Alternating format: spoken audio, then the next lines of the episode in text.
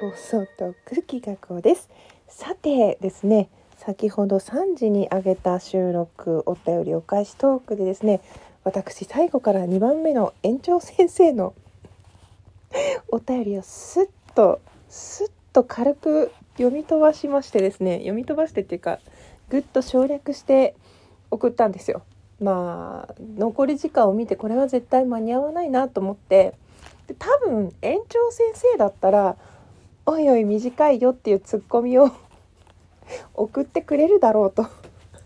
そのお便りにお返しする形で読み直そうという下心が 湧き起こりましてですね。あえてつらっと言ってみたらねちゃんと分かってるお返しが来たので読みます。桜井幸子は後にも先にも芸能界ナンバーワンです。あの声と話し方の女性がいたら見た目はどうでもいい。添い遂げたい。あ心の声が漏れてしまいました。というのはあの 1回目にいただいていたお便りでで私のさっきのつるっとした お返しトークを聞いて新しく送ってくださったのが僕の桜井幸子愛を11時35秒付近からのさらっとしたトークでお返しいただいてありがとうございます。ギカ子さん。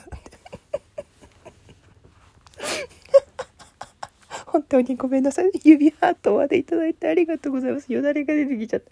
そう常日頃ね私は時間は愛だといただいたものに対して返していきたいみたいなこうね真摯な姿勢でいるような話を熱く語っておきながら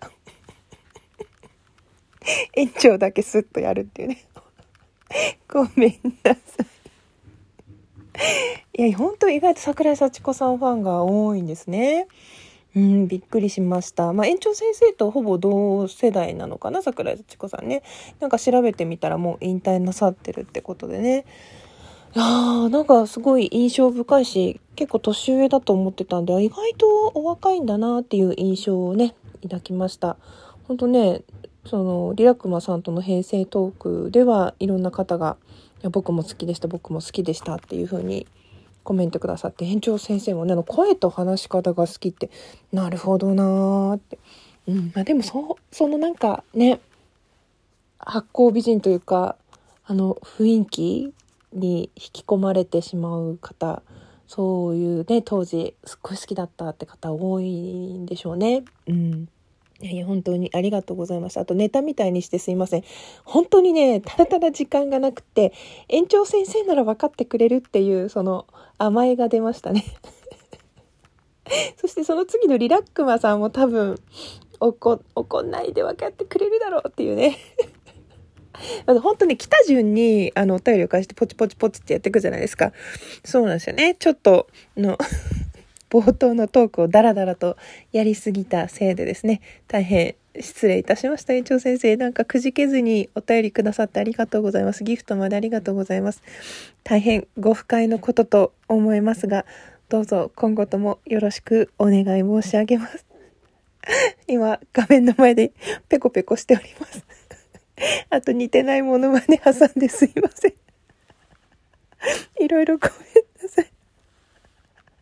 あとね、先ほどの大五郎さんとのスタイフでのコラボの時も来てくださってありがとうございます。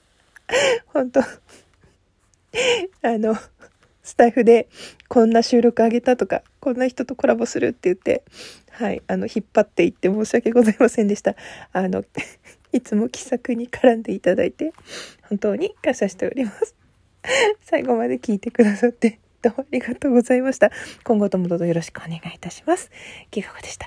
これ特別にもう一個ジン、もう一回ジングル流しとくから。